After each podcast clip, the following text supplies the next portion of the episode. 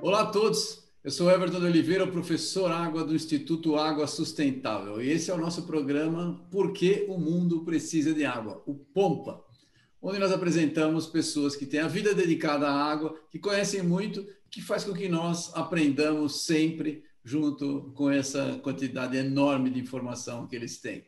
E hoje eu tenho o prazer de trazer um amigo de longa data, um geólogo também, hidrogeólogo também, que a gente se conhece há muito tempo, o José Luiz Albuquerque Filho.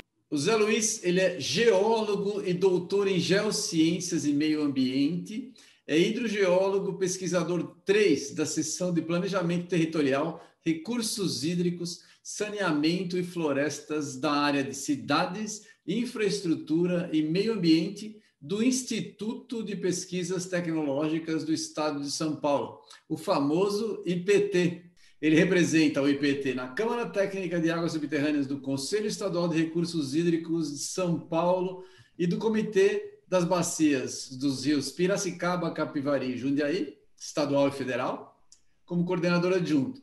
E na Câmara Técnica de Águas Subterrâneas da Bacia Hidrográfica do Alto Tietê, onde ele é o coordenador. Dentre muitas outras coisas que não cabe ficar falando aqui, né, Zé? Então, beleza, conta para a gente aí, bem-vindo, conta para a gente aí um pouco da sua uh, trajetória. Como é que as, as, águas subterrâneas entraram na sua vida? Como é que é vir de lá, da tua terra para São Paulo? conta para a gente aí, bem-vindo. Não, é, em primeiro lugar, é, eu me sinto assim muito honrado, agradeço muito é, este convite. Fico lisonjeado por essa deferência, por esse convite e me dá essa oportunidade até de falar da, da vida de, de um hidrogeólogo, né? Bom, então é o seguinte, é, eu me formei em Recife, né? E então logo eu concluí o curso de geologia, é, o IPT estava fazendo uma seleção procurando é, geólogos para trabalhar em hidrogeologia, né? E a minha formação em Recife, como estudante em geral, Recife trabalha bastante a hidrogeologia, trabalha também bastante a parte de mapeamento geológico, enfim. Mas eu não tinha lá essas experiências, né? E aí, então, eu fui, fui é, participar de, dessa seleção e tive a alegria de ser escolhido, né? E convidado logo em seguida para sair do Recife e vir morar em São Paulo para trabalhar no IPT. Daí, então, eu entrei no IPT, é, inicialmente, é, na década de 80, para a gente trabalhar numa uma hidrogeologia aplicada, né? mas era uma hidrogeologia muito voltada à caracterização, ensaio de bombeamento, estudo hidrogeológico, né? E o que aconteceu é que o tempo foi passando e aí surgiram, no final da década de 80, surgiu é, a questão da preocupação com, a, com o meio ambiente? Aí com a Constituição Federal e depois as constituições estaduais, e nisso, a água, na legislação, veja bem, na legislação, ainda a nossa briga é grande ainda depois, na legislação ela foi tomando um corpo muito importante é é, com relação à proteção do meio ambiente, proteção da água, é, os capítulos de recursos hídricos, né, para exatamente orientar a criação de políticas estaduais, enfim, e aí o tempo foi passando e sendo implementado, é, o Estado de São Paulo saiu na frente com a questão da, da criação do, do, da política pública de água, a Lei 7663, e a criação dos comitês de bacia hidrográfica, e ne, nisso foi tomando assim um, um, alcance muito grande a questão dos recursos hídricos. E a água subterrânea, nós lá sempre brigando, sempre lutando para que ela fosse considerada dentro de um ciclo hidrológico, não como uma coisa uma água superficial, outra coisa água subterrânea. E daí, então, com, essa, com essas oportunidades aí da, da Polícia Estadual de Recursos Hídricos, Polícia Política Federal de Recursos Hídricos, foi crescendo também é, essa, essa, essa abrangência dos próprios trabalhos do IPT. Então, pois bem, e aí a gente, aí voltando, ao que tipo de trabalho, que, que tipo de trabalho é, a gente fazia no início? Então, era um, um, trabalho muito na hidrogeologia, aplicada depois com o meio ambiente, foi tomou corpo os trabalhos em relação aos impactos hidrogeológicos de barragens hidrelétricas. São Paulo construiu enorme barragem, né, e os impactos hidrogeológicos até que os hidrogeológicos eram positivos, porque aumentava a água, mas em compensação, o uso e ocupação do solo sofria lá na superfície. E daí, então, o IPT entrou nesse desafio, e eu entrei junto ali, ainda um pouco tempo de formado, e foi ficando, ficando, terminei liderando essa área, e terminei até desenvolvendo o meu doutorado lá na Unesp, exatamente nesses impactos do geológico reservatório. E mais para frente, então, aí nós fomos ampliando para a questão dos recursos hídricos, né? E aí ficou o contexto da água subterrânea nos recursos hídricos. E aí tem sido a nossa luta, a nossa batalha exatamente para a gente criar câmaras técnicas de água subterrânea nos comitês, porque não tem. São Paulo, nós temos 21 comitês de bacia hidrográfica, pouquíssimos têm câmara técnica de água subterrânea. E o Conselho Estadual de Recursos Hídricos. Então, tem sido, foi mais ou menos essa trajetória, né? E depois nós vamos falar um pouco dos tipos de trabalho, mais ou menos a minha trajetória, então, de dentro das águas subterrâneas. Muito Entrei, não saí mais e não vou sair tão cedo. ainda bem, ainda bem para nós, ainda bem para nós. Deixa eu fazer uma pergunta. Só para quem, pra, o pessoal mais jovem não sabe a história da, das águas subterrâneas lá de Recife, né?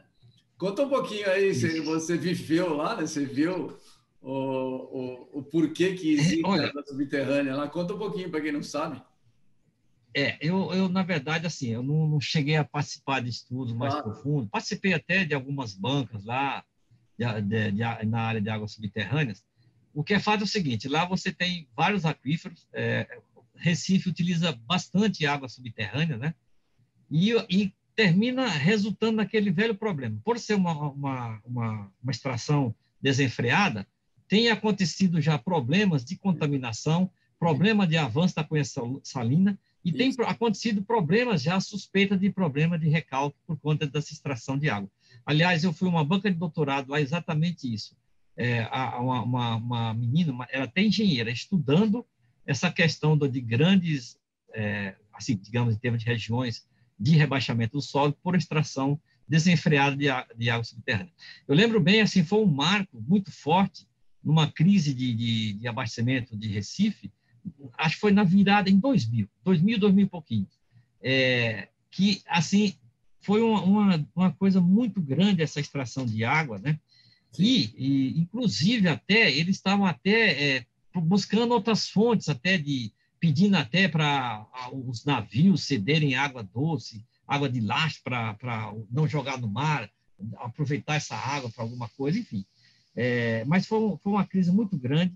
Depois, é, por conta disso, mais recentemente, foi feito um projeto muito grande lá.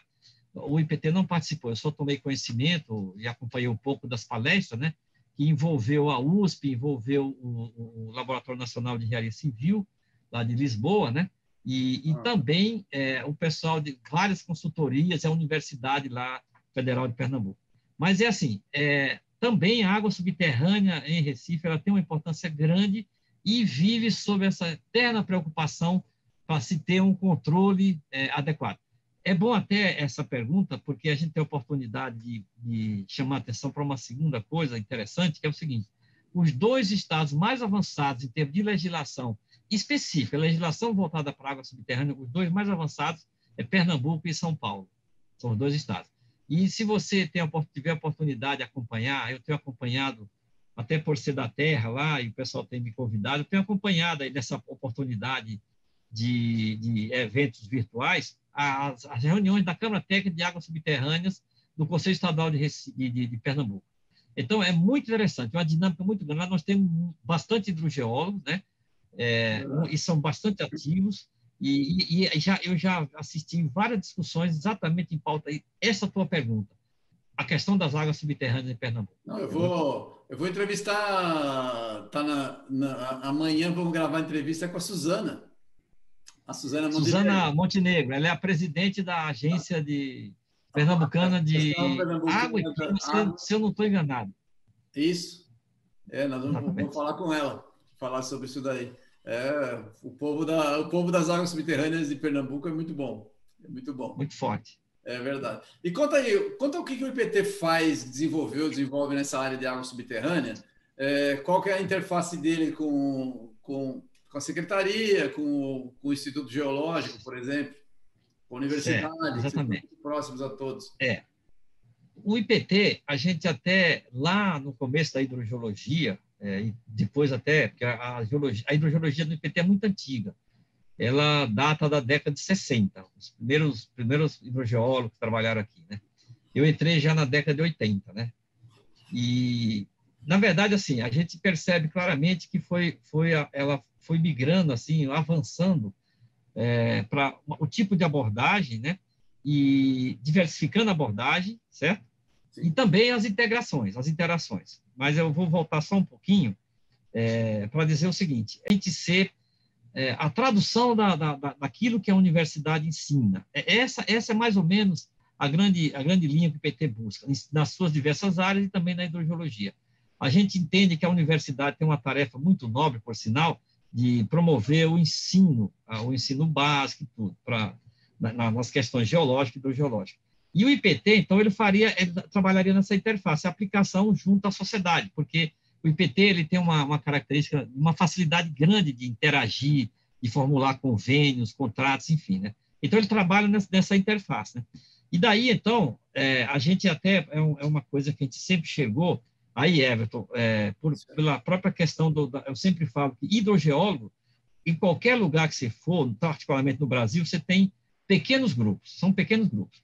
Então, se a gente não lutar para trabalhar integrando esses pequenos grupos, a gente vai ficar muito disperso e a força fica muito menor. Mesmo a gente integrando, ainda é muito pequena a força. A gente vive batalhando para transformar a água, o invisível, mais visível, que é a nossa meta aí, a nossa grande, eh, grande eixo, a grande fala aí para 2022. Né?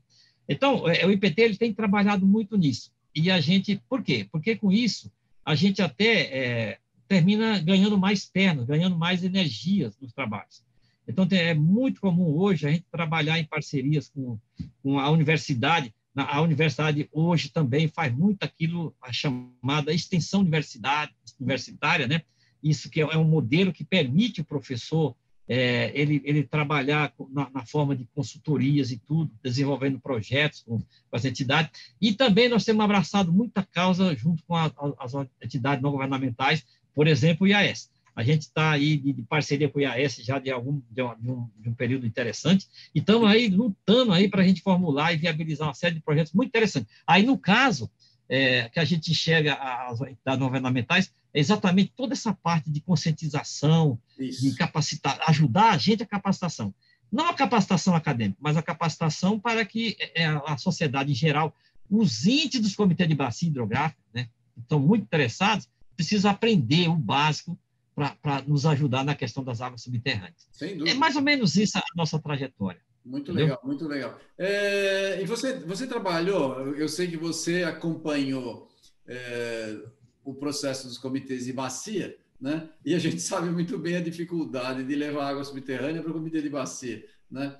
Como é que foram os processos e desafios para criar a Câmara Técnica de Águas Subterrâneas dentro do comitê de bacias? E qual é o papel dessa Vamos Câmara lá. Técnica hoje? Ah, deixa eu, deixa eu até, é, me permite até eu, eu acrescentar uma, alguns pontos na, na, questão anterior que claro. terminou me passando. Claro. São exemplos de trabalho que o PT desenvolveu. É, assim, vou citar uma meia, uma meia dúzia, né? Tá procurando pensar os mais abrangentes, digamos assim. A gente trabalhou é, com o mapa hidrogeológico detalhado do Rio Grande do Norte né, e da Grande Natal, lá no começo da década de 80, né? Depois teve um novo trabalho grande que foi feito por, por empresa de consultoria, já trabalhou em cima desse, desse trabalho do IPT. Nós trabalhamos também em parceria com o DAE, o Instituto Geológico e a CPRM, Serviço Geológico do Brasil, o mapa de água subterrânea do estado de São Paulo, né? Nós trabalhamos com, com 14 planos de bacia hidrográfica, né, porque a bacia hidrográfica tem que ter um plano estratégico de recursos hídricos, é, e aí ele é mais abrangente, mas é, obviamente a gente procurou dar o máximo possível aspecto da abrangência, colocando a água subterrânea com destaque, né? Trabalhamos assim em, em nove que eles chamavam de relatório zero, porque no começo dos, da organização dos comitês de bacia, é, eles diziam, como é que nós vamos fazer um plano de bacia se nós não conhecemos o retrato da bacia? Então eles criaram a figura do diagnóstico chamado relatório zero, que era o zero, o ponto de partida. Então nós trabalhamos com nove bacias. Ah, sim. São Paulo tem 22 bacias hidrográficas, certo? Sim. Sendo que 21 comitês de bacia. Então, você tem 22 bacias, duas delas resolveram se organizar num comitê. Mas aí, então, cada uma dessas bacias teve que ter, tem que ter seu seu relatório zero e seu plano de bacia, tá? E que mais? Trabalhamos com ah, uma coisa muito importante na vertente aplicada do PT, que aliás foi uma coisa assim que eu trabalhei demais, eu falei da tese, foi a, a, os impactos do geológico das grandes represas hidrelétricas. Então você tem aí ao longo do Rio Tietê, Paraná é, e Rio Grande, Rio Grande a gente trabalhou, não já estava tudo feito na década de 70. E no, no Rio Paranapanema nós trabalhamos com várias grandes barragens, né? Depois nós trabalhamos aí já na, na, na junto aí com, com, várias entidades também, nós trabalhamos com trabalhamos na chamada uma, uma, proposta de área de proteção e recuperação ambiental para a área de recarga do aquífero Guarani, envolvendo aí uma série de comitês de bacia, 105 municípios, e tem uma proposta de, de, de legislação específica que ainda está na pauta.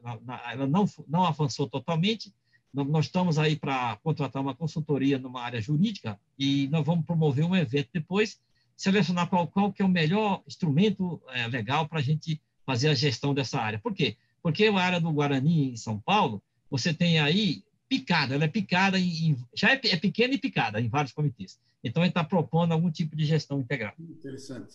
Fizemos um estudo também em parceria com o Instituto Geológico é, de nitrato em 304 municípios do estado de São Paulo, né? aí na área de, da área de afloramento do, do Guarani e, e, Bauru, e também uma outra também obedecendo legislação, em 140 municípios, mais ou menos, para a gente entender os postos de abastecimento público e estabelecer perímetro de proteção é, dos, desses postos. Então, esses sim que eu me lembro, assim, são os grandes é, trabalhos, o grupo de trabalho que o PT desenvolveu, dentro daquela lógica que eu falei anteriormente. Mas daí, é, eu vou engatar, então, agora com, com a resposta sobre a questão de criar as câmaras técnicas de água subterrânea. É, isso é, é, uma, é, uma, é uma cruzada, é uma cruzada bastante trabalhosa a gente conseguir criar e a gente conseguir colocar para funcionar. Por quê? Porque nós temos poucos. É, eu, nem, eu, eu, muitas vezes eu digo assim: olha, gente, quando eu falo hidrogeólogo, é, é entenda, é claro que o profissional que é mais, é, que é mais estudado, digamos assim, para ser um hidrogeólogo é o geólogo. Mas não impede que um profissional qualquer. Ó, a gente conhece, por exemplo, na geologia, um dos melhores geólogos do Brasil foi um engenheiro civil, que foi o professor Fernando Flávio Marques de Almeida. Né? E aí nós temos excelentes hidrogeólogos que não são, que não são é, geólogos. Então, eu digo, olha, quando eu falo hidrogeólogo, é, pessoas que se dedicam à hidrogeologia, à água subterrânea. Nós temos poucas pessoas, poucas pessoas. Então, a tarefa que estava falando das entidades governamentais, da universidade, do IPT e outras entidades é primorosa, é fundamental para a gente crescer isso. Então, nós temos o primeiro problema, botar uma cama técnica de água subterrânea em pé. E aí, então, como é, como é uma coisa que, que é, é invisível, a gente fala, fica difícil você convencer o pessoal, por quê? A grande maioria da, da, dos técnicos, dos representantes e comitês, dos vários segmentos, porque no segmento nós temos município, sociedade civil, organizada e o Estado. São pessoas especializadas em águas superficiais. E ainda tem um outro problema se naquela região você tem que prioritariamente o uso da água para abastecimento público é água superficial, aí fica mais difícil ainda. Aí eu vou pegar o caso de São Paulo, da bacia do Altietê. A bacia do Altietê, eu tenho brincado com as pessoas assim, qual é a região, a cidade que menos água subterrânea, pelo menos assim, se propala, se propaga? E qual é a cidade que mais usa água subterrânea no Brasil? todo mundo vai falar logo, ah, é Ribeirão Preto, é São José do Rio Preto. É. Eu digo, não, é São Paulo, Bacia do Altietê. Aqui as estimativas apontam para 12 mil poços, para uma extração aí de 10 metros cúbicos por segundo de água subterrânea, certo? Ribeirão Preto tira lá um, dois. Rio Preto tira um, dois, entendeu? Então, ou seja, São Paulo, né? e não tem aquífero. Aí vem a história, por quê? quando você levava uma discussão para o comitê, qualquer projeto de água subterrânea, aí você, de repente, escuta na discussão, ah, mas aqui o abastecimento público é prioritariamente água superficial. Aí você diz, não, mas peraí, mas você tem um, um, um papel desempenhado pelas águas subterrâneas de São Paulo é estratégico e se mostrou fundamental na crise hídrica. Na crise hídrica. Na crise hídrica, na, na, na penúltima, nós estamos agora na última, na penúltima, é, a gente tinha uma demanda de 60 metros por segundo aí, que era atendida 34 metros por segundo pelo. Isso a, a Sabesp atendendo, né? 34 metros por segundo era, era, era, era a transposição do Piracicaba, e o resto eram os outros mananciais. Essa oferta caiu lá embaixo. E, de repente, os poços não só garantiram, como até houve um crescimento. Claro. O Ricardo Irata, é, ele estimou até um aumento de, se não estou enganado, acho que um metro por segundo em termos da, da perfuração de, de, novos postos naquele momento. E nesse momento é daquele jeito, é atropelado. Mas, enfim, é, mas a gente, como a gente estava com uma série de problemas aflorando, ou reaflorando, relacionado à contaminação de águas subterrâneas, é, destacadamente é, a área de gestão e controle em Jurubatuba. Jurubatuba. Daí, então, é, a gente teve a honra de ser provocado para dizer assim, escuta, proponha a criação da Cama Técnica de Águas Subterrâneas, no Alto Tietê, que você vai ter um apoio grande do comitê. Aí eu fui lá, corri atrás dos do, do meus parceiros no interior, dos comitês, e fizemos uma proposta de, de, de, de, portaria, de deliberação, ela foi submetida às várias câmaras técnicas, enfim, passou, e aí hoje o que é fantástico, a Câmara Técnica de Águas Subterrâneas do, do, do Alto Tietê está funcionando assim a todo vapor, assim, ó, espetacularmente. Olha, Everton, você vai ver, você vai participar logo, logo do nosso projeto aí que nós estamos batalhando aí para lá para a água na agricultura, no Alto CT Cabeceira, um projeto fundamental, que é uma área de conflito, né?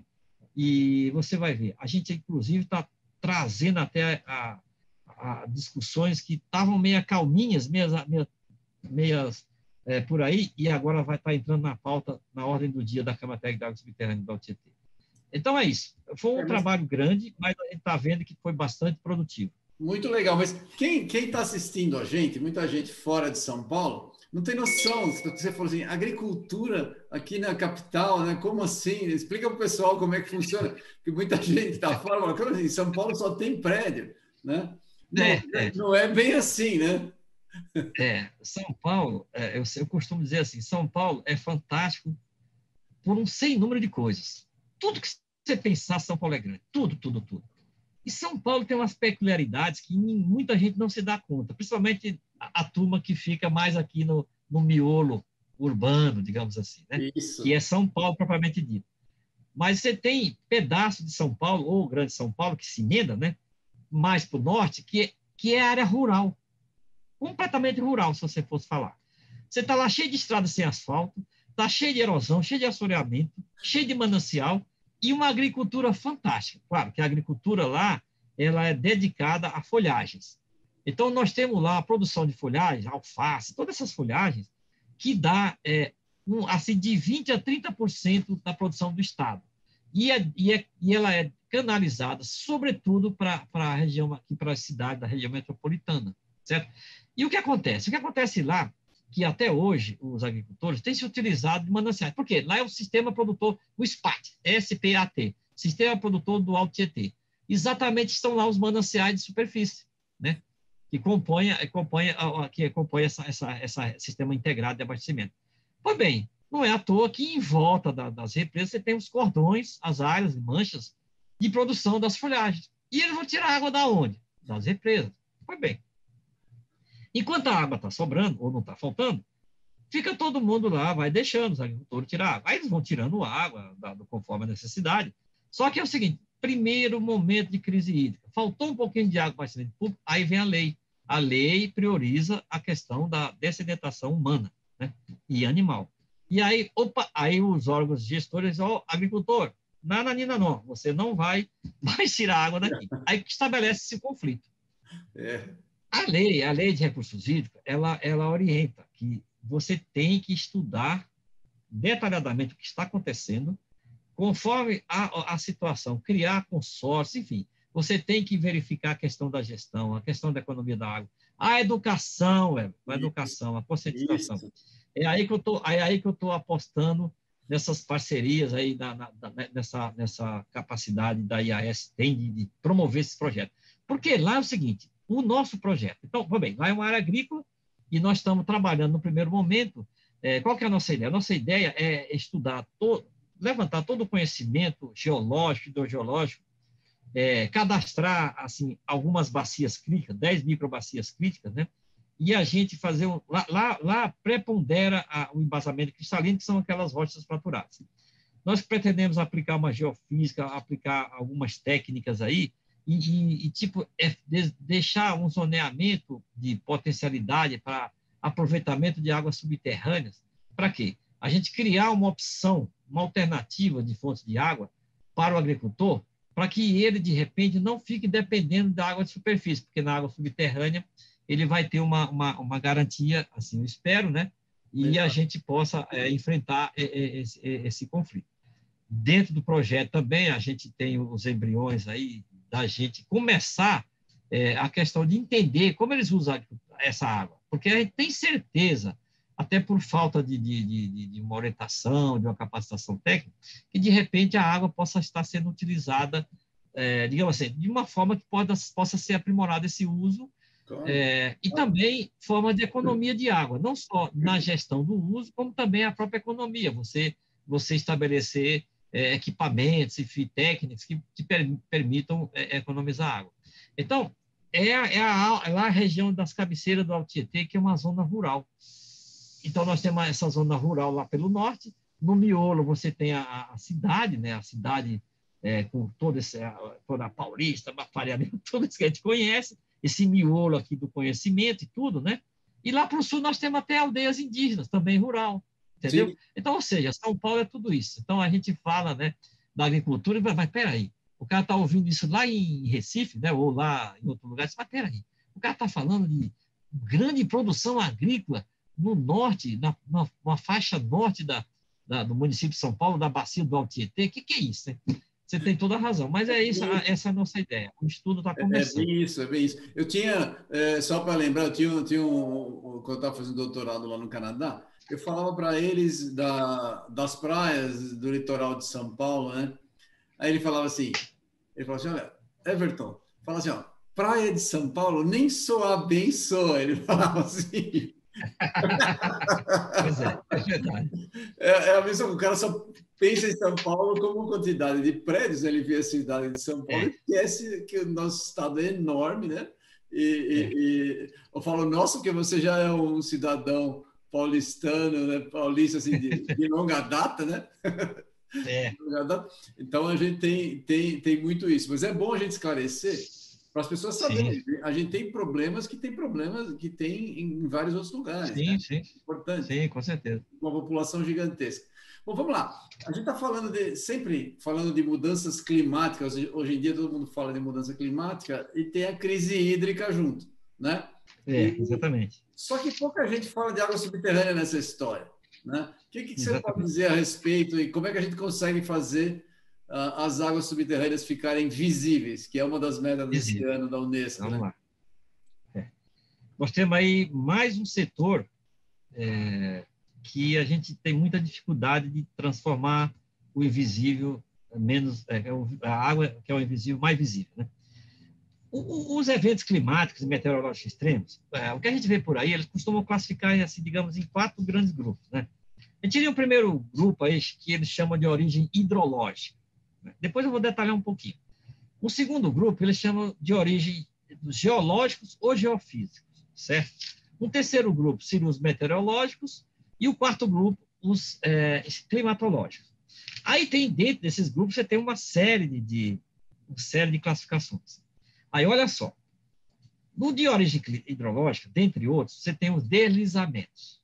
Hum. Aí é, eu fico observando, por, por ser pesquisador, por trabalhar em grupos multidisciplinares, e tem um, um grupo de pessoas que pesquisadores trabalham na questão do deslizamento, aí é, eu vou citar um exemplo para ilustrar aquilo que nós temos, que também, mais uma coisa, da gente tem que, que correr atrás para botar a hidrogeologia subterrânea numa situação menos invisível. Né? Lá, em, lá, em, lá em Ouro Preto, teve um escorregamento dramático, imenso, um morro inteiro veio abaixo, e ele veio por cima de uma de uma um casarão de 200 anos. Aí eu estava no grupo de debate e falei, mas peraí, gente, essa, essa massa de terra, ela escorregou, claro, estava chovendo naquele momento. Mas ela escorregou por quê? Porque esta água da chuva foi alimentando o lençol freático e o lençol freático ele foi compondo cada uma, uma amplitude cada vez maior de zona saturada no interior e chegou um momento que rompeu a capacidade de equilíbrio desse morro. Aí eu comecei a provocar os engenheiros geotécnicos os geólogos também, nesse, num estudo desse, no mapeamento de risco. Vocês consideram a hidrogeologia? Por exemplo, é feito um mapa, de, da, mapa do lençol freático e depois, no monitoramento da chuva, é monitorado o levantamento desse sol freático? O que eu ouvi foi, uma, foi assim, um ensurdecedor. Não, não, isso não é feito. Aí eu lembrei do caso. Em São Paulo, é, na, na, década, no final, no começo da década de 90, aqui no Morumbi, ó, no bairro Chico de São Paulo. Claro que São Paulo tem uma, no bairro Chico, tem, no, no, bairro Rico, tem umas fatias, né, de, de intercaladas de, de, de, área de risco. Uma empresa fez um aterro é, por sobre um córrego de 40 metros, um aterro sem controle geotécnico nenhum, areia, aquela 40 metros que aconteceu? Criou uma camada física para quê? Para infiltração da água, da chuva. E aí foi infiltrando água e criou um aquífero. Aí depois esse, esse rompeu o equilíbrio, desabou em cima de uma favela que estava na drenagem, né, a jusante. E aí veio então os estudos, um especialista, um engenheiro geotécnico, ele fez uma retroanálise. Ele disse assim: olha, o que aconteceu foi o seguinte: a camada de. Ele não usou essas palavras, mas eu vou usar. A camada de, de material arenoso é, criou um aquífero que, quando ele atingiu uma espessura de saturação de 20 metros, desequilibrou o material e desceu. Isso é pura hidrogeologia na geotecnia. Exatamente. Então, eu falei. Aí, aí vamos lá. Então, eu falei primeiro deslizamento, então vamos chegar também mais na frente em outras coisas. Então, da origem hidrológica, do, dos vários citados, tem um deles que é deslizamentos, que mereceria, sim, é, entrar com a questão da hidrogeologia. Esses são os eventos climatológicos e meteorológicos extremos que, com essas mudanças climáticas, né, que na verdade você perguntou por aí, as mudanças ambientais e climáticas estão agravando isso, porque o ser humano está provocando instabilidade. Como é que a gente fala assim? Está ajudando, entre aspas, a estabilizações e acelerar e até agravar a, essa, essa, essas, essas, esses eventos climáticos e meteorológicos extremos. Bom, o segundo grupo, no geológico e geofísico, nós temos projetos, processos erosivos. Processos erosivos Aí há de se perguntar, mas peraí, o que, que hidrogeologia, água subterrânea tem a ver com isso? Pois bem, vamos lá. Esse é um processo terrível na, na, na oeste do estado de São Paulo, até hoje, alguns setores da região metropolitana também, que é a, a formação de vossorocas ou mossorocas. Você tem o desmatamento, tem a, tem a ocupação é, indevida, e, de repente, um, numa chuva extrema, você tem o corte do solo. Esse solo ele corta, enquanto ele está na, na, camada acima do aquífero freático, ela vai evoluindo só no momento de chuva. Quando ela atinge o lençol freático, ela cria um dreno. E aí ele vai embora para sempre. E nós já vimos aqui, estudando pelo IPT, cada bossoroca, cada bossoroca, assim, uma coisa enorme, e, ela, e aí você vai na, nas partes mais altas e mais fundas, né? Está lá uma a nascente, que é o lençol freático. Então, também está aí. Aí você me pergunta, as águas subterrâneas são consideradas? Também muito pouco. Processo de movimentação de massa, também um evento geológico e geofísico, também não se considera. Processo de deslizamento, eu, eu falei o primeiro por origem hidrológica, agora esse aqui é por origem geológica, também acontece. Também está aí dentro a não consideração da, da, da, da hidrogeologia das águas subterrâneas. Os eventos meteorológicos, esses aí, infelizmente, a, a hidrogeologia não tem muito comparar, que ajudar, porque são raios, trovões, aquelas coisas. Mas no quarto e último, nós temos um que é estratégico, nos climatológicos, que é na, no, na estiagem e seca. Né? É. Que aí a gente pode, a gente sabe, nós que somos hidrogéologos, a gente sabe, e nós falamos bastante, que é a capacidade de resiliência, resiliência né? e a capacidade de suporte. Eu, eu sempre falo que os aquíferos não são lineares. Quando eu estou explicando para os alunos, eu, eu, falo assim: imagine o mapa de São Paulo. O mapa de São Paulo ele é cortado por grandes linhas de, de rios. Você tem o Rio Tietê, você tem a norte, você tem, o, você tem o Rio Grande, o Rio Tietê, o Rio Paranapanema e lá no Paraná. Mas se você olhar no mapa, eles são meras linhas d'água. E se você pensar o aquífero, os aquíferos são territórios. Eles estão aí embaixo. Então, tudo aí nós temos vários pacotes. Então, ou seja, daí, eu falo para os alunos, vejam só o quanto, quanto não, não, representa esse volume de água? Se você imagina centenas de metros de espessura, dezenas, milhares de quilômetros de área. e aí você consegue boas porosidade, permeabilidade, porosidade efetiva. Então, você tem grande volume de água. Então, no item estiagem seca, é, o papel das águas subterrâneas é fundamental. E mais fundamental ainda, é, eu diria, porque no estado de São Paulo, você tem aí 80% a 85%, segundo a CETES, que é a Agência, a Agência Ambiental do Estado de São Paulo, são municípios dependentes, parcial ou totalmente, de águas subterrâneas, certo? E aí Verdade. já tem estudos mostrando que muitos desses municípios pouco ou nada sentiram nessas últimas crises hídricas. Por quê? Graças a, aos mananciais subterrâneos, às águas subterrâneas. Aí, mas mesmo assim, não diminui nem um pouquinho a, a necessidade da gente tornar essa água menos invisível, né? Porque o cara tem que saber usar. Porque o, o pessoal, se não conhece, se não passa a conhecer direito a água subterrânea, como ela funciona, como distribui, como ocorre, como é que ela realimenta e tudo, a, a sua capacidade, as suas reservas e tudo, você, eles chegam lá, foram um poço e vão tirando, vão tirando, vão tirando, vão tirando. Infelizmente, acontece como está acontecendo em Ribeirão Preto. Ribeirão Preto. Nós tivemos que decretar a área de restrição e controle, em Ribeirão Preto, que é uma grande cidade aqui do estado de São Paulo. Né? Então, é, o que eu diria é isso: nós temos, nós temos vários itens aí, vários, vários eventos hidrológicos extremos, eventos climáticos e meteorológicos extremos, que a contribuição da água subterrânea pode ser fantástica e, no entanto, não é considerado, ou então é muito pouco considerado ainda. Entendeu?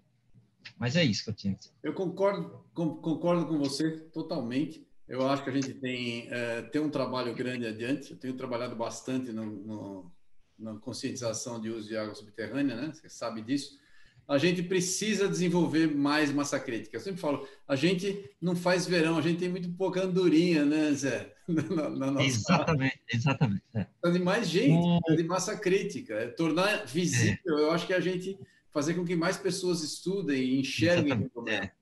Né? Senão não... Exatamente, exatamente. E eu costumo dizer, pelo menos essas pessoas, elas terem uma noção, ter um conhecimento é, entender que isso é um ciclo, que, que isso não pode ser um pedacinho aqui, ali, acolá.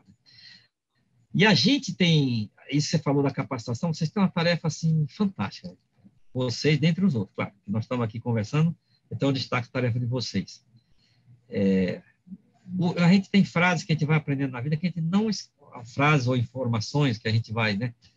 No último evento internacional de, de, de hidrogeologia, né? O John Cherry, falou um negócio assim, fantástico. Ele disse, eu não sei se ele, agora não me lembro se ele estava se reportando ao Canadá ou, ele, ou, era uma coisa mundial, mas eu acho que era mundial. Ele disse assim: olha, a grande maioria dos gestores de, de, de, de recursos hídricos, de águas, que se utiliza dos mananciais subterrâneos, outras palavras, mas queria dizer isso, não detém conhecimento hidrogeológico. Nossa Senhora, você já pensou? Tudo bem que o gestor é o gestor, mas se ele tem que ter algum conhecimento técnico para ele poder conseguir fazer uma boa gestão. Está na cara. Como é que ele vai orientar os trabalhos, as investigações? Como é que ele vai fazer planos se ele não conhece os, direito os mananciais que ele se utiliza na sua, na sua, na sua empresa, né? Esse foi mais ou menos, eu acho, eu fiquei é, impressionado. Como é que a gente vai fazer? É, não dá para fazer gestão do que a gente não conhece. É bem isso. Exatamente, exatamente, exatamente. É, a gente tem, tem, tem, que fazer assim, a gente tem que melhorar, a gente tem um trabalho grande para melhorar a gestão, e a gente que torna a água, o uso de água sustentável, que é o, o, trabalho do nosso instituto, não é fácil, porque se a gente não enxergar a água do planeta como um todo, né, e a água subterrânea faz Exatamente. parte, gente nunca vai conseguir. Nunca vai conseguir. Exatamente. Precisa melhorar. Bom, vamos lá. Você foi um dos autores do capítulo Águas Subterrâneas, Olhando para o Futuro, do livro lá de Geologia na Construção e Desenvolvimento Sustentável do Brasil. Fala um pouquinho desse, desse tema para a gente aí, Olhando para o Futuro. Então, é, foi uma tarefa grandiosa, viu? E a gente, eu acho que a gente conseguiu fazer um trabalho bem interessante, porque a nossa proposta desse capítulo, né, é, era, era a gente não, não ia dar conta num capítulo que não tinha é. um grande espaço, né?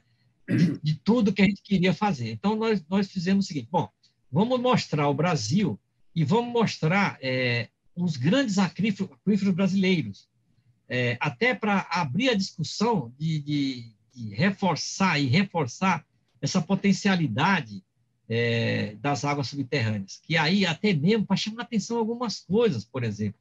Nós, nós, escrevemos um pouquinho lá sobre o Urucuia, um aquífero que tem aí no norte de Minas, ele entra, ele, ele adentra um pouco ali, na, ali para o lado do Piauí, Sim. mas ele é o seguinte, ele é um, um dos grandes responsáveis, olha só, para sustentar a descarga permanente do Rio São Francisco. Rio São Francisco. Ah, a gente... Ninguém imagina isso. Todo mundo só pensa assim: oh, que bom que São Pedro manda é, tanta chuva, tanta água para dar este rio tão, tão, tão milagroso. Né? Mas não.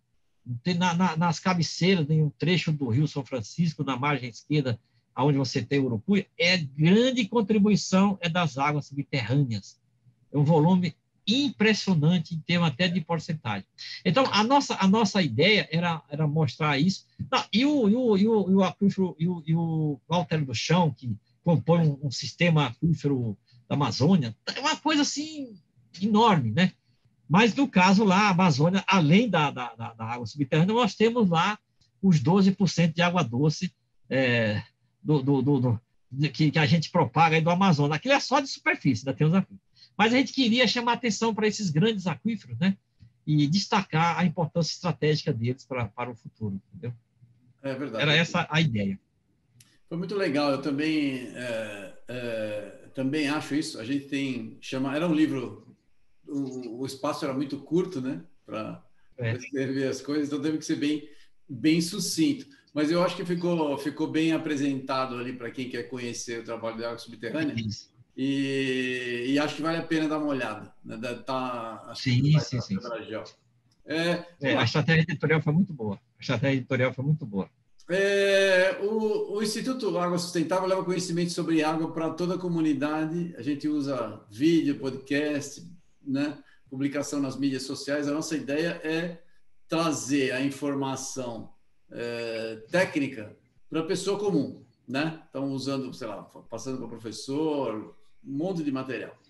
É, você acha que consegue trabalhar junto com o IPT para levar isso? Porque o IPT tem uma penetração enorme em vários lugares do estado, né? trabalha com comunidades, eu já vi vários trabalhos do, do IPT com comunidades, né? É, e talvez junto com o IPT, com o Comitê de Bacia, a gente consiga fazer alguma coisa. O que você acha?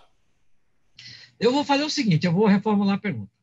Você acha que poderíamos trabalhar mais vamos trabalhar mais, nós já estamos trabalhando, né? É verdade. Já é estamos, é, aliás, nós, eu, eu na verdade, eu estou falando nós, mas não é nós, só vocês estão, estão, estão eu estou mais é, até como uma espécie de facilitador para buscar lá os caminhos para a gente colocar em prática um projeto muito bom, que é essas boas práticas aí do uso da água na agricultura, exatamente lá para a região aí do Alto da, do Alto Tietê Cabeceira. Então, nós já estamos trabalhando juntos e vamos trabalhar mais, porque eu acho que é o seguinte, é, eu acho que, assim, os vários, vários comitês de bacia, eu, eu, tenho até defendido muito isso no Conselho Estadual de Recursos Hídricos, na Câmara Técnica de Águas Subterrâneas, que digo, gente, vamos ampliar nosso esforço aí, porque nós temos câmaras técnicas de águas subterrâneas nos comitês que praticamente não estão ainda conseguindo operar. Por quê? Porque falta até é, massa crítica essa crítica para trabalhar. Sim. Então, eu acho que o, o canal é um, um, exatamente uma das parcerias assim que nós estamos abraçando com bastante prazer e esforço aí, é exatamente essa parceria IPT e IAS. E não só IPT, eu estou trazendo junto aí, com, na parceria, os, os diversos entes. Já, já, já estamos batalhando para a gente envolver o CONDEMAT, que é o consórcio município do Altietê, aonde está lá a área agrícola, para ele exatamente é, é, abraçar essa ideia desse projeto. É, já, já começamos as conversas, né? Sim. E está indo muito bem, né? E já, já andei conversando com a Fundação de Pesquisa Agrícola lá, do, do lá, lá de Campinas, que é, ela, ela, é, ela é vinculada ao IAC, que eles estão com outro projeto. Olha, olha só, a bacia, olha, com toda essa importância agrícola, a bacia do Alto Tietê Cabeceira não tinha estações meteorológicas ainda. Não tinha. Fomos nós, a gente começou um projeto de, de fazer uma, um estudo conjunto, que seria o uso da fonte de água e o monitoramento, e terminou tendo que desgarrar, separar um do outro, mas a, a, a, Fundar, conseguiu, e hoje eles já estão lá com uma série de estações meteorológicas é, é, estabelecidas. Não e aí, então, a ideia... Tinha nenhuma estação? Como assim? Não tinha, não tinha nenhuma estação, não tinha. É impressionante. Não Mas é assim, é zona rural, né? né? Imagina aí... surpresa. Não dá para acreditar, né?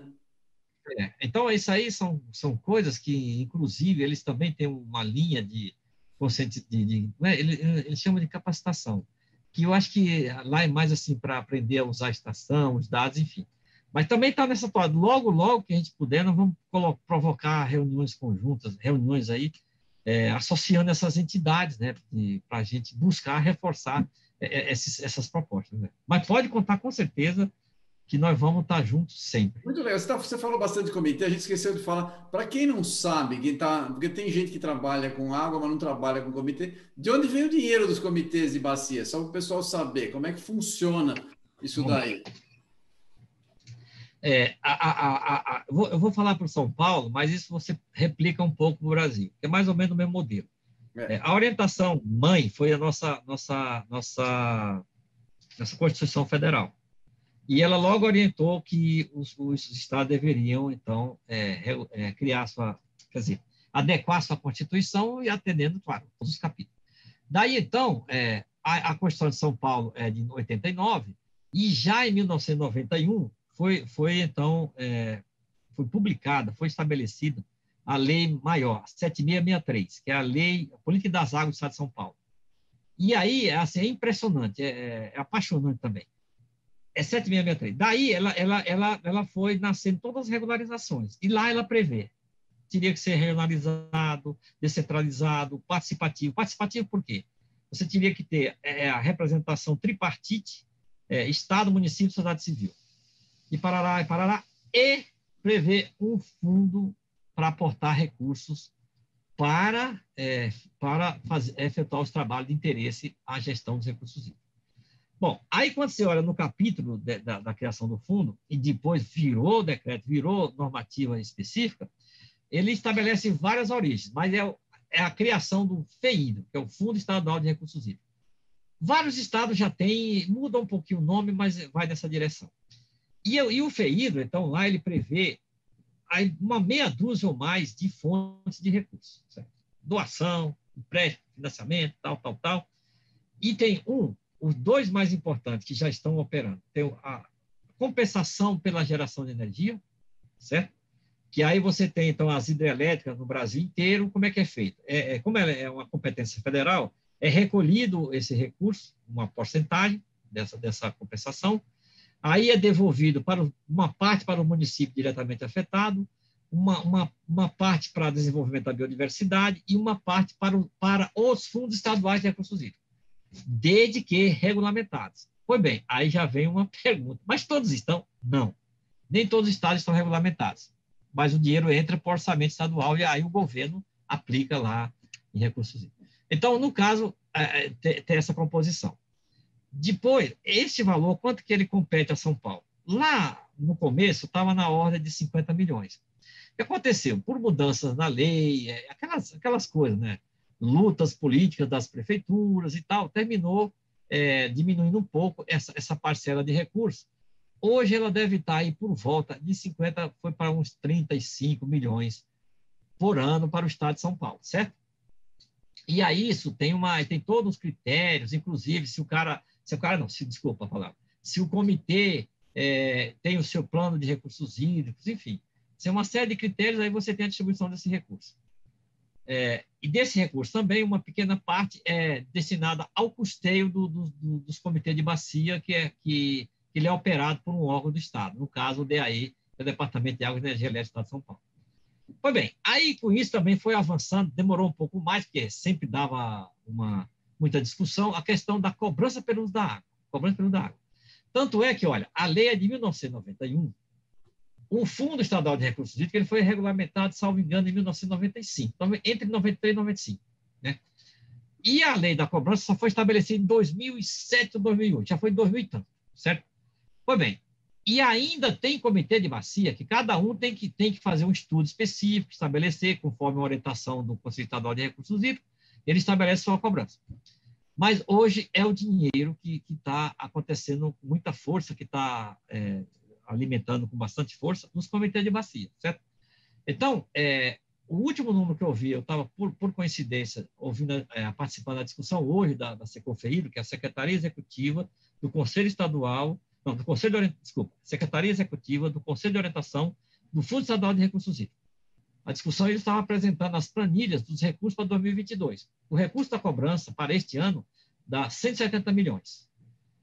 E, e, e esse outro fundo está dando aí por volta de, de 20, um pouco mais, certo? Pois bem, na minha avaliação, a estimativa, ainda vai chegar mais. Eu acho que ele vai ficar alguma coisa entre 200 e 300 milhões de reais, o da cobrança. Entendeu? E ele, como é que ele é dividido? Ele, é, ele retorna exatamente para os comitês, conforme conforme arrecadação, certo? Então, se o comitê arrecadou X, aquele X retorna para aquele comitê se o outro é Y, aquele outro é Y. Então, tanto é que nós temos aqui o comitê do Altietê, da bacia hidrográfica Altietê, como ele tem um grandes usuários de água, então ele, ele arrecada mais. Já teve ano aí que ele tinha somado até mais que o período, mas ele tinha 140 milhões de reais para o comitê discutir aonde investir esse recurso. Né? E por aí vai. Né? E aí tem comitê que está começando a cobrar. Então, esse é, é, é, o recurso. Tem também um, um terceiro recurso, que nasce um pouco dos anteriores, que o, quando você coloca o, dinheiro nos comitês de bacia, quem se candidata, ele pode candidatar de duas formas: a fundo perdido ou como um financiamento, um empréstimo é, para os interesses, conforme o interesse do tomador. O empréstimo certamente é, é, é mais facilitado, longo prazo, mas ele rende aí um, um dinheirinho, né? rende uma, uma, grana, que também é uma outra fonte que retorna ao FEI. Né? E aí vai, outras fontes aí que podem acontecer. Mas o, o, o digamos assim, o grande volume hoje é, é esse que eu, que eu falei. Entendeu? Interessante, interessante. É, o, os comitês de bacia, eles são, claro, tem, tem que ser extremamente bem fiscalizados, porque é, gastar dinheiro é muito fácil, então você tem que tomar cuidado para saber para onde que ele vai. Mas, mas é, uma, é uma iniciativa muito boa. E por que, que, que, que nos outros lugares, por que, que alguns lugares não andam? Que o pessoal não consegue se mobilizar uh, para, fazer funcionar? É, eu, eu, te falaria assim, assim, a minha avaliação pessoal é que é aquela história, é, se, você não pode deixar dinheiro solto por aí. Se deixar dinheiro solto por aí, aparece alguém. Nós temos um caso muito emblemático no estado de São Paulo, que era um dinheiro que deveria reverter na, na atividade de, assim, digamos, gestão, alguma coisa de mineração, o dinheiro ficou mal parado, aí algum deputado, claro, no bom sentido, foi inteligente, né? Foi lá e regulamentou a favor de alguns setores que não seriam exatamente os setores que não deveriam ser, que é a mineração, entendeu? Por exemplo, não estou falando mal não, nem criticando, é um exemplo. E aí eu acho que falta essa, essa mobilização, né? Falta essa mobilização. Então, mas o dinheiro o Estado recebe, ele coloca no orçamento. O que acontece é, alguma coisa ele discute nos comitês, mas é diferente. Eu não, eu, eu não sei se nos outros estados já tem tão regulamentado assim, com força, como é São Paulo, que todo o dinheiro ele é discutido nos comitês de bacia. Todo, tem uma fração, na verdade, que vai para o CORE. O CORE é, a, é uma câmara técnica, chama, é, ele tem uma sigla interessante, CORE, mas ele é comitê de, de, de é comitê de, de, de acompanhamento do Plano Estadual de Recursos Hídricos. Entendeu? Ele, é, é, essa é, a, é, mas ele é a Câmara Técnica do Conselho Estadual de Recursos Hídricos. Né? E aí, então, é, deixa-se uma fração até, eu acho que 8% a 10%, né? É, mas, não, mas, não é, mas não é desse dinheiro aí da cobrança, é do outro dinheiro do, do da compensação. E aí, o, o CORE, ele investe em, em, em estudos que ultrapassa mais que o comitê. Então, por exemplo, aquele estudo que eu falei, os 304 municípios, estudo de nitrato, ele pegava, salvo engano, 14 municípios, 14 bacias, desculpa.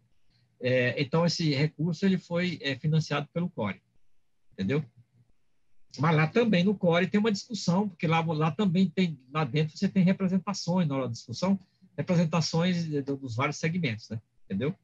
Muito legal. Então, é, assim, que eu conheço com mais força essa discussão é do Estado de São Paulo. Nos outros dos estados tem, tem alguma coisa que assemelha um pouco, mas é assim, que o dinheiro vá para o comitê e ele decide, é, que eu conheço com bastante convicção, é, é, do Estado de São Paulo, entendeu? É, é que os estados precisam se, se, mobilizar melhor, porque eles também têm um grande uso de água e poderia ter um dinheiro mais bem investido é. para o próprio para melhorar o, o, sistema, né? É interessante isso daí, bem interessante. Bom, ô Zé, o nosso papo está muito bom aqui, mas o nosso tempo já esgotou. Eu queria agradecer demais a sua presença. A gente vai trabalhar, vamos falar mais, convidar mais gente do IPT aí, porque vocês têm uma quantidade de trabalho imensa, né? Na, na parte de águas aqui do estado e, e, não só do estado, porque você, como você mesmo mencionou, o IPT faz trabalho no Brasil inteiro, né? Tem certo. até fora, né? Não é só aqui no, no Brasil, uhum. tem bastante coisa. Então, daria para a gente ficar tomando cerveja e falando a tarde inteira aí, né? desse, desse assunto.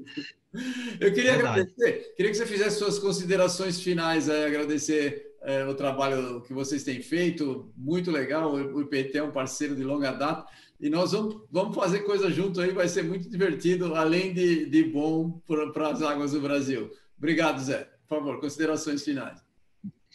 Bom, eu novamente agradeço muito. É eu que me sinto muito honrado em ter essa oportunidade de falar, porque é, é uma oportunidade da gente exatamente ficar reforçando, ficar ressaltando e chamando a atenção, né, para não só a necessidade da gente colocar na praça é, essa questão da tornar menos invisível as águas subterrâneas, mas também a gente continuar lutando para para promover essas, essa integração, essas articulações, entendeu? Esse é fundamental. E, a, e aí a gente tem que re, repetir o modelo dos comitês. Tem que envolver os três segmentos, que é o Estado, o município e a sociedade civil organizada, que são vocês. É uma honra muito grande. Me coloco à disposição ah, se quiser conversar, o assunto água é apaixonante. O assunto água, dentro dessa gestão, dessa política pública de recursos hídricos, é, que é estadual e a nacional, é assim, é fantástico, né? E a gente se colocar à disposição para falar quando vocês nos convidarem, sempre. E ou até mesmo outras áreas do PT que atuam nesse assunto ou assuntos correlatos. Muito Vou obrigado, eu que agradeço. Vou fazer isso, agradeço muito. Gente, é, nós tivemos o prazer aqui de falar com, com, com, o grande amigo José Luiz Albuquerque Filho, que tem um trabalho que é a vida dele. Você pode ver, vocês puderam presenciar aí na fala dele, como ele é apaixonado pelo assunto.